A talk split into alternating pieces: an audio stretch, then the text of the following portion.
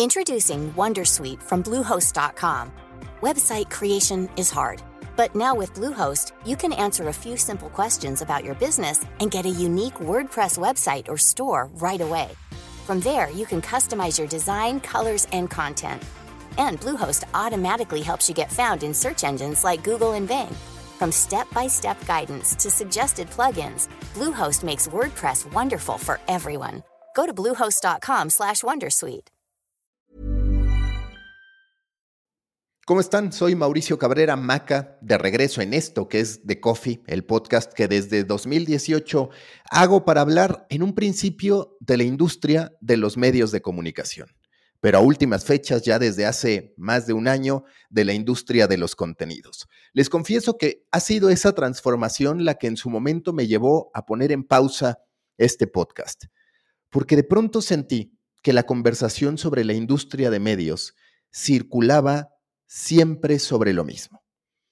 Va de cómo tener una mejor relación con Google, va de cómo triunfar en Comscore, va de cómo generar ingresos al menor costo. Y ese tipo de medios, ese tipo de conversaciones, en algún momento, tengo que confesarlo, me fastidiaron. Lo saben personas cercanas con las que he estado platicando insistentemente de esta especie de redescubrimiento que busco para mí, podría decir que hasta para la industria. Y por el otro lado, conmigo mismo sobre todo, conmigo mismo en términos de decir hacia dónde quiero que vaya de Coffee, qué es lo que podemos construir en este espacio. Y lo que sí que tengo claro es que este espacio está de regreso, que lo hará de manera consistente, que en ocasiones estaré solamente yo con mis ideas, dándoles atajos de lo que presento en el newsletter y que volverán también esas conversaciones, esas conversaciones tanto aquí en The Coffee como en The Coffee americano. Eso sí, el foco casi siempre tendrá que ver con lo que yo percibo que es el camino de la industria de los contenidos, el nuevo camino de los medios de comunicación. Las conversaciones que aquí estén, y no digo que haya sido lo contrario en anteriores temporadas, pero tengan la confianza de que las conversaciones que se produzcan aquí tendrán que ver con el convencimiento propio de que algo va a sumar al ecosistema de los medios de comunicación, de los creadores de contenido, de la monetización y de aquello que contribuya también a que construyamos una mejor sociedad. Esto es de Coffee. Estamos de regreso. Va a ser importante que conversemos. Va a ser importante que demos seguimiento a esas inquietudes que tenemos. Va a ser importante también que nos demos de nueva cuenta el tiempo para poder reflexionar, para poder a veces estar de acuerdo, para poder en otras ocasiones estar en desacuerdo, pero nunca olvidar que quienes somos periodistas, que quienes somos creadores, que quienes somos storytellers, que quienes estamos en el mundo de la creación de contenido, lo hacemos en teoría porque nos gusta. Lo hacemos en teoría porque nos gusta comunicar, porque nos gusta informar, porque nos gusta generar algo en la sociedad. La intención en este espacio sí que será estar exaltando aquellas avenidas de negocio que resultan redituables para medios de comunicación, para plataformas de streaming y para creadores. Sí que será también cómo contribuir desde la opinión, desde el análisis, desde la data a una mejor industria. Pero sobre todo, sí que será pensando en de qué modo los medios de comunicación, los creadores e incluso los algoritmos pueden contribuir a tener esa mejor sociedad que todos queremos. Esto es de Coffee.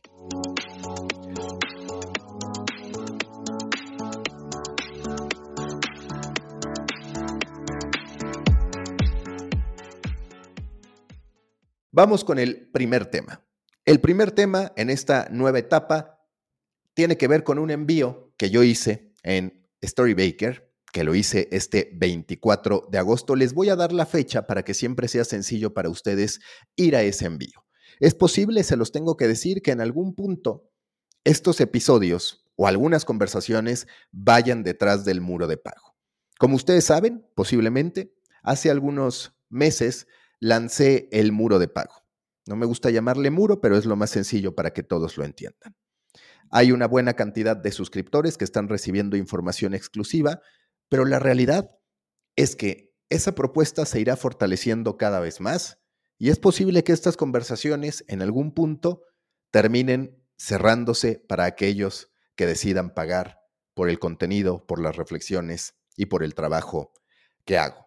Mientras tanto, Apple TV Plus, la plataforma de streaming premium que sí puede ser masiva. Llama la atención que sea así. Y llama la atención particularmente porque son muchos los que no han tomado en cuenta Apple TV a lo largo del streaming wars. Se habla siempre de Netflix, se habla siempre de HBO Max, pero resulta que la que sí está cumpliendo con lo que parecía imposible es Apple TV Plus. Contextualizo en el newsletter en storybaker.co, así sin M, que cuando inicia Netflix tenía una misión bastante clara, que se resume con una frase que incorporo al correo que dice, The goal is to become HBO faster than HBO can become us. Esa frase es de Ted Sarandos.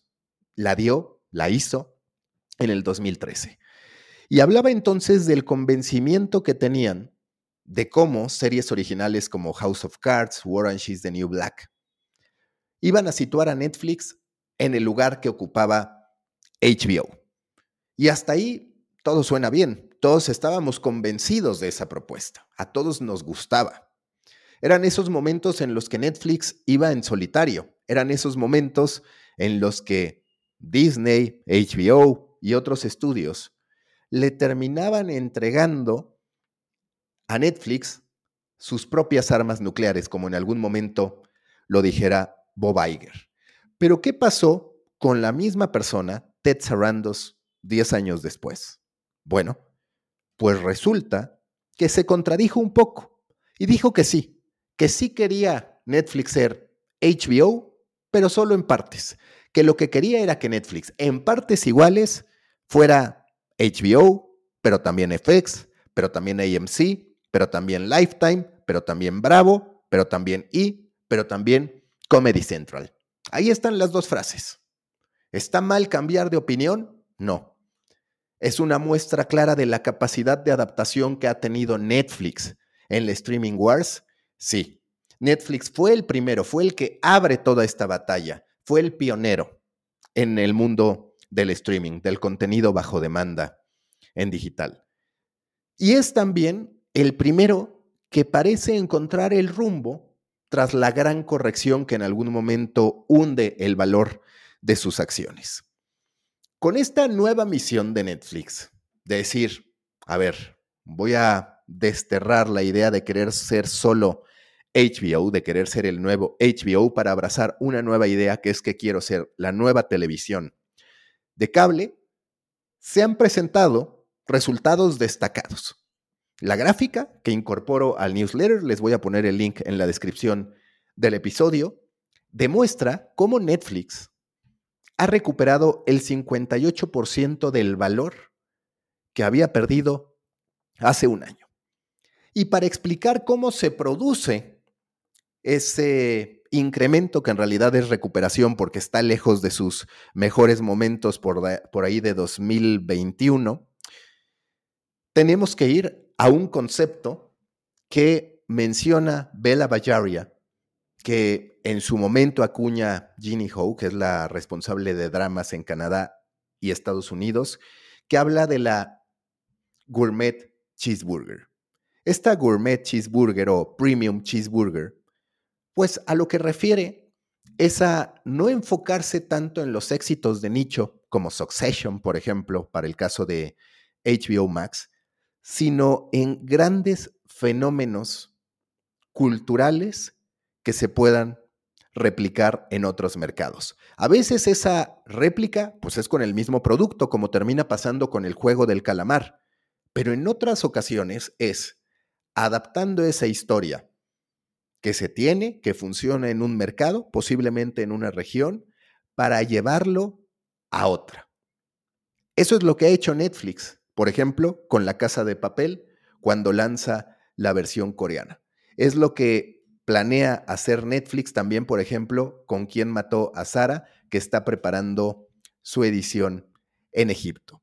Cuando nos damos cuenta de este nuevo enfoque, que no va tanto de una presentación o de una producción premium que termine siendo de nicho, como The Crown, por ejemplo, entendemos cuál es el nuevo enfoque de Netflix. Netflix, en un momento dado, termina concluyendo que lo premium es nicho y que para poder retener audiencia en un negocio tan complicado como el del streaming, necesitas tener volumen. De ahí que en parte quiera ser FX, de ahí que en parte quiera ser I, de ahí que en parte quiera ser Comedy Central. Ahí el estado actual de Netflix.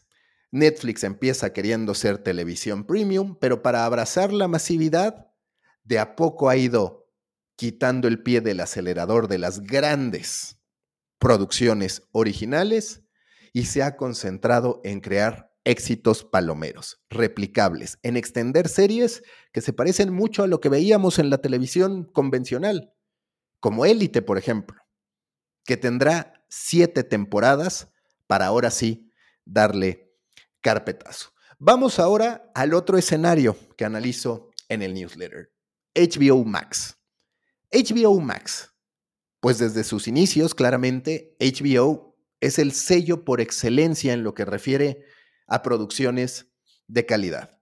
De ahí surge Game of Thrones, de ahí surge uno de los grandes fenómenos en materia de consumo audiovisual el año pasado, que fue The Last of Us, de ahí surge Succession, y hasta ahí el posicionamiento es claro. Sin embargo, ¿qué termina pasando? Cuando se da esta fusión entre Warner Brothers y Discovery, para terminar dando con la empresa Warner Brothers, Discovery, terminan reconociendo en medio de una deuda que al día de hoy es de más de 47 mil millones de dólares, que en efecto, que HBO y su oferta de streaming no va a tener suficiente con ese tipo de producciones, que necesita acompañarlas, que necesita complementarlas y quizás incluso que necesita perder protagonismo frente al catálogo de realities, de programas de mucho menor costo que tiene todo el network de Discovery Channel. Cuando vamos a eso, volvemos a entender la conclusión a la que se ha llegado en plataformas de streaming que aplica para todos los contenidos, porque esa es la realidad. Lo premium es de nicho y lo masivo pasa por el volumen. Lo masivo muchas veces no requiere de grandes producciones, requiere de impactar, requiere de entretener, requiere, podríamos decir, de ser palomero. Por algo, por ejemplo, uno de los mejores acuerdos exclusivos que ha firmado Netflix es con Adam Sandler. Una garantía de resultados para una plataforma de streaming. Es tan grande la capacidad de Netflix que no nada más funciona con nuevas producciones. Logra prácticamente relanzar series que son de otra empresa, pero que ellos terminan adquiriendo para una retransmisión. Pasó, por ejemplo, en Estados Unidos con Suits. Suits, esta serie de abogados que nos presentan a Mike y a Harvey como protagonistas, vive un momento dorado al momento de aterrizar en el catálogo de producciones disponibles en Netflix Estados Unidos. Tiene ya esa capacidad de instalar series que ya vieron pasar su mejor momento en otro espacio a través de la gran plataforma que tienen de descubrimiento y de recomendación dentro del propio Netflix. Pero el consenso ahí, como les decía, es Volumen me da retención, la calidad puede darse a cuentagotas solamente como hilo conductor de atracción de nuevos suscriptores. ¿Cuáles son esas series que sirven como imán de nuevos suscriptores? Wednesday, evidentemente, en su momento lo era La Casa de Papel, por supuesto que el gran emblema, la gran insignia de Netflix es Stranger Things, y de ahí no hay mucho más. Esa es la realidad. Ahora vendrá en algún punto el juego del calamar 2 y seguramente se volverá a dar ese momento, pero Netflix si de algo adolece es de esas producciones premium y sobre todo de producciones premium que puedan ser replicables, que nos refiere a esta constante búsqueda de franquicias. Vamos ahora a por qué digo, a por qué titulo en The Muffin que Apple TV es la plataforma que más cerca está de lograr que una plataforma de streaming premium sea masiva, al mismo tiempo calidad con cantidad. Y realmente es una jugada con dos frentes, es una jugada que cierra la pinza. Por un lado, tenemos a un Apple que de a poco se ha convertido en el nuevo HBO. Me atrevo a decir, a título personal, sesgado por mis propias preferencias y consumos, que para mí hoy Apple no es que esté camino a ser el nuevo HBO, es que en la práctica, para mí, insisto, ya es el nuevo HBO. Porque me he pasado las últimas semanas, y en la acumulación de semanas tengo que decir que los últimos meses, viendo series originales de Apple TV Plus. Me he pasado los últimos meses viendo Ted Lasso, con su cadencia semanal. Me he pasado los últimos meses también viendo Silo, con su cadencia semanal. Y me he pasado los últimos meses viendo Hijack. Es hasta ahora, después de estas tres series, de un maratón que me ha representado pues cualquier cantidad de meses, que de pronto me digo, bueno, no estoy viendo tanto de Apple TV Plus. Pero resulta que sí que he estado usando la plataforma. ¿Por qué? Bueno, pues simple y sencillamente, porque además de todas estas producciones que ya mencioné, a las que hay que sumar, por ejemplo, The Morning Show o incluso, tengo que decirlo, Acapulco, que se ha convertido en una de las series más exitosas para el mercado mexicano por parte de Apple TV Plus e incluso en el mercado hispano, pues tenemos que sumar el otro componente, que es la inversión en deportes. Hasta ahora las plataformas de streaming han tratado con mucha cautela sus inversiones en materia deportiva. Los derechos de transmisión están por las nubes. Los derechos de transmisión implican también muchas limitantes porque por lo general esos derechos de transmisión no te dan todos los accesos que uno quisiera no te garantizan que los protagonistas van a estar ahí contigo. Por eso, por ejemplo, la Liga Española, y ya hablaré de eso en otro episodio porque quiero retomar algunos de los envíos recientes que he hecho, solicitó a los equipos, y todos estuvieron de acuerdo menos el Real Madrid, que hubiera más acceso de las cámaras y micrófonos de los propietarios de esos derechos de transmisión a los vestuarios, en las pausas de hidratación, mayor participación de los técnicos en entrevistas conjuntas, por ejemplo, antes del partido. Y eso pues ya lo sabemos a los tradicionalistas, a los conservadores del fútbol, no les ha gustado, a técnicos como Javier Aguirre, Carlo Ancelotti y demás.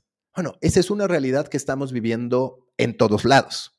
El propio Netflix, por ejemplo, logró a través de la serie de Drive to Survive que se elevaran los índices de valor de los derechos de transmisión de la Fórmula 1, hasta antes de Drive to Survive. ESPN tenía un contrato de 5 millones de dólares para transmitir año con año la temporada de la Fórmula 1. Fue un acuerdo por tres años por 5 millones de dólares cada temporada. Después de que se da este boom de Drive to Survive, en el que lo que se produce es que hay cámaras y micrófonos siguiendo a los principales pilotos de la Fórmula 1, se empiezan a registrar incrementos en la audiencia. Se empieza a registrar mayor atención mediática. Por tanto, ESPN renueva otros tres años este acuerdo por derechos de transmisión de la Fórmula 1, nada más que en vez de pagar 5 millones, termina pagando 75 millones de dólares por temporada. El problema ahí para Netflix es que no es dueño de los derechos de la Fórmula 1. Se benefició, sí, por la serie. Es uno de esos contenidos que terminan contribuyendo a retención e incluso a atraer algunos suscriptores. Pero no es dueña, no es partícipe del éxito que tiene la Fórmula 1 hoy en día. En cambio, Apple con su inversión de 2.500 millones de dólares por 10 años de transmitir las temporadas de la MLS, da un golpe certero porque termina adquiriendo uno de los muy pocos, por no decir el único asset del deporte tradicional, llamémosle, de las grandes competencias deportivas en Estados Unidos, que se ha mostrado dispuesto a entregar, a fundamentar, si así cabe la expresión, su existencia a una plataforma de streaming. La NFL, la NBA, hasta ahora, se han resistido a entregar sus mejores momentos, sus mejores partidos, sus mejores eventos solo a una plataforma de streaming. No es una cuestión únicamente de dinero, porque Amazon ha puesto dinero sobre la mesa, porque el propio Apple en su momento lo ha intentado. Es también un tema de audiencia, de no perder esas grandes audiencias que aún están en la televisión, en este caso pensando todas estas ligas, pues sobre todo en el mercado local, en Estados Unidos.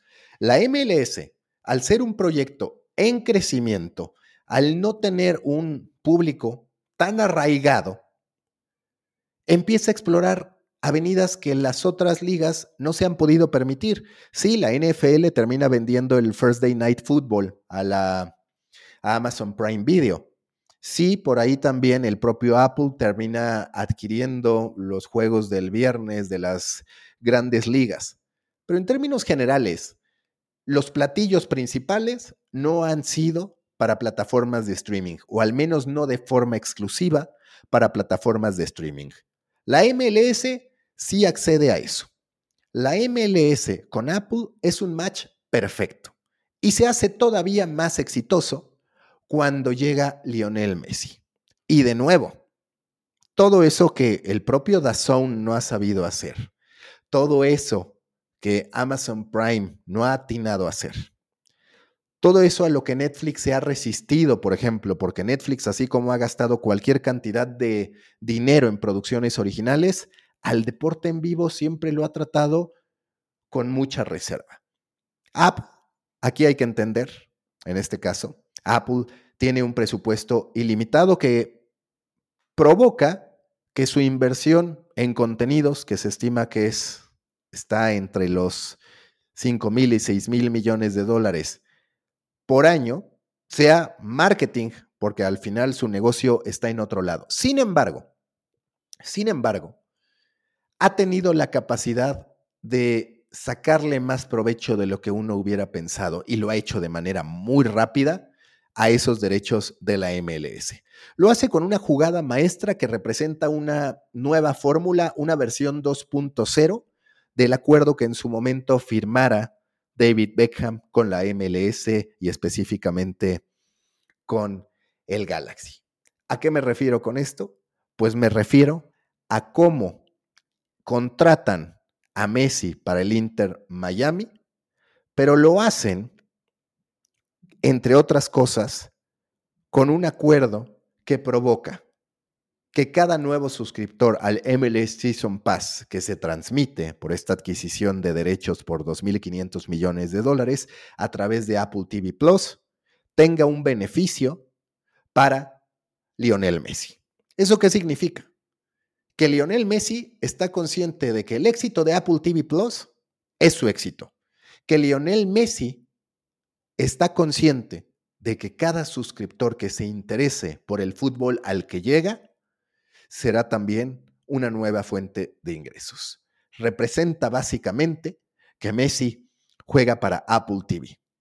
Y no se trata aquí de magnificar el efecto Messi en Estados Unidos, pero sí se trata de entender cómo, por un lado, Apple TV Plus se ha mantenido firme en su idea de producciones originales de alta calidad, muy de estilo HBO, recordando también que Apple TV Plus logró ganar lo que Netflix no pudo, por más que lo intentó durante años, que es el primer Oscar a mejor película entregado a una plataforma de streaming, precisamente con Coda, que tuvo la participación de Eugenio Derbez. Es curioso, pero Eugenio Derbez ha tenido su rol relevante tanto por Acapulco como por Coda dentro de Apple TV Plus.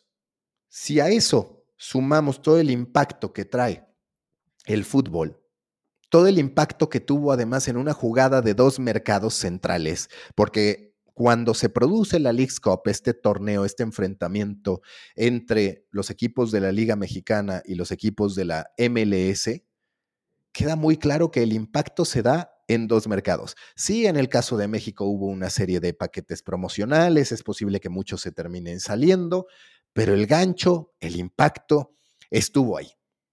Si a esos dos mercados le sumamos el factor Messi, que es global, y le sumamos que cada vez estarán llegando más jugadores de un nivel semejante o de un nivel en el que se puede competir o hablar de alta competencia como Busquets, como Jordi Alba, en este caso en el mismo equipo de Leo Messi, pues nos damos cuenta que la apuesta que podía parecer muy local de la MLS, en realidad ha sido muy global. Y no dudemos que cada cierto tiempo llegue uno o dos jugadores que complementen, que sumen al factor Messi y que sobre eso se vaya construyendo este posicionamiento. Ya con el público ahí, será más fácil para Apple TV Plus comunicar cuáles son las series que tiene, porque uno de los espacios de oportunidad, una de las debilidades de Apple de manera increíble, porque si algo sabe Apple es marketear sus productos, pasa por hacerle ver a la gente que hay series de nivel HBO en Apple TV Plus.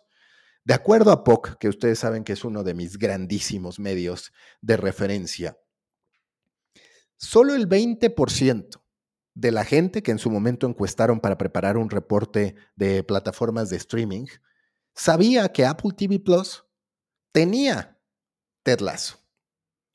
Y hablan de que ese porcentaje de conocimiento sobre las series que hay en una y otra plataforma no solo no mejoró seis meses después, o sea, en una actualización que hacen para esta segunda mitad del año, sino que empeoró. La gente no sabe qué hay en Apple TV. Pero eso tiene amplias posibilidades de empezar a hacerlo de menos si sigue llegando de forma masiva un público que consume deportes. Porque el deporte, pues sirve para determinados momentos en vivo pero luego tendrá que estar para retener el consumo de series. Y dado que son series de calidad, es posible que ahí se cierre la pinza. Sobre todo con otro elemento que ya mencionaba. Netflix con Drive to Survive solo se beneficia de una parte muy pequeña del pastel. Se beneficia de ese documental, de esa serie documental de Drive to Survive, pero no de todo lo que está alrededor.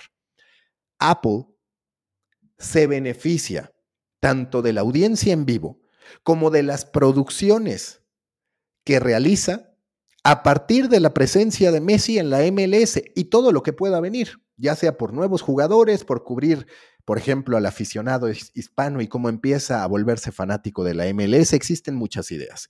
Lo que ya se sabe es que como mínimo estará ese acceso para poder realizar una serie documental de seis episodios contando la llegada de Leo Messi a Estados Unidos y todo lo que representa a nivel cultural.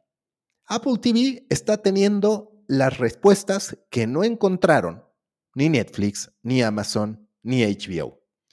Que si le va a funcionar, a ver, como en el caso de Amazon, siempre será más complicado ser justos en la evaluación porque los presupuestos de Amazon y de Apple no tiene nada que ver con las dificultades económicas por las que pasa Disney, por las que pasa HBO o por las que, por más que va mejorando, no tiene el mismo presupuesto Netflix. Entonces, hay que tomar eso en cuenta.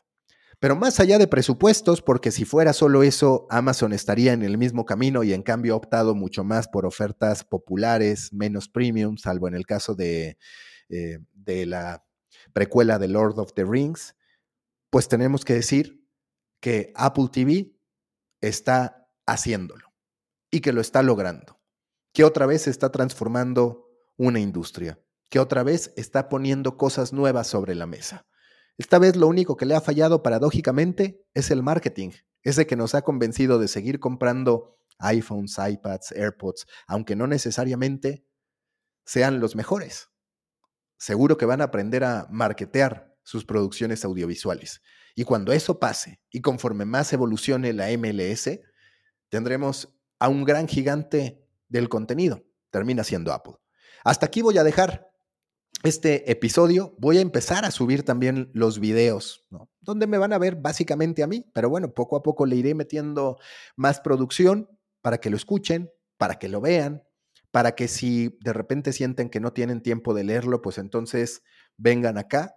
No pongo exactamente la misma información. Voy improvisando también porque siempre me surgen o procuro que me surjan nuevas ideas. Espero que buenas, a veces quizás malas. Bueno, eso ya les corresponderá a ustedes. Estoy por abrir un canal de Instagram. Estoy por abrir también un canal de WhatsApp, que es una de las novedades que tengo gracias a que me dieron acceso beta. Ya se los contaré. Bienvenidos de regreso a The Coffee.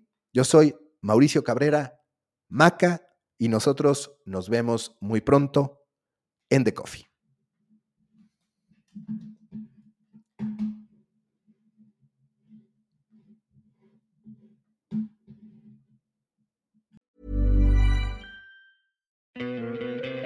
¿No te encantaría tener 100 dólares extra en tu bolsillo? Haz que un experto bilingüe de TurboTax declare tus impuestos para el 31 de marzo y obtén 100 dólares de vuelta al instante. Porque no importa cuáles hayan sido tus logros del año pasado, TurboTax hace que cuenten. Obtén 100 dólares de vuelta y tus impuestos con 100% de precisión, solo con Intuit TurboTax. Debes declarar para el 31 de marzo. Crédito solo aplicable al costo de la presentación federal con TurboTax Full Service. Oferta sujeta a cambios o cancelación en cualquier momento.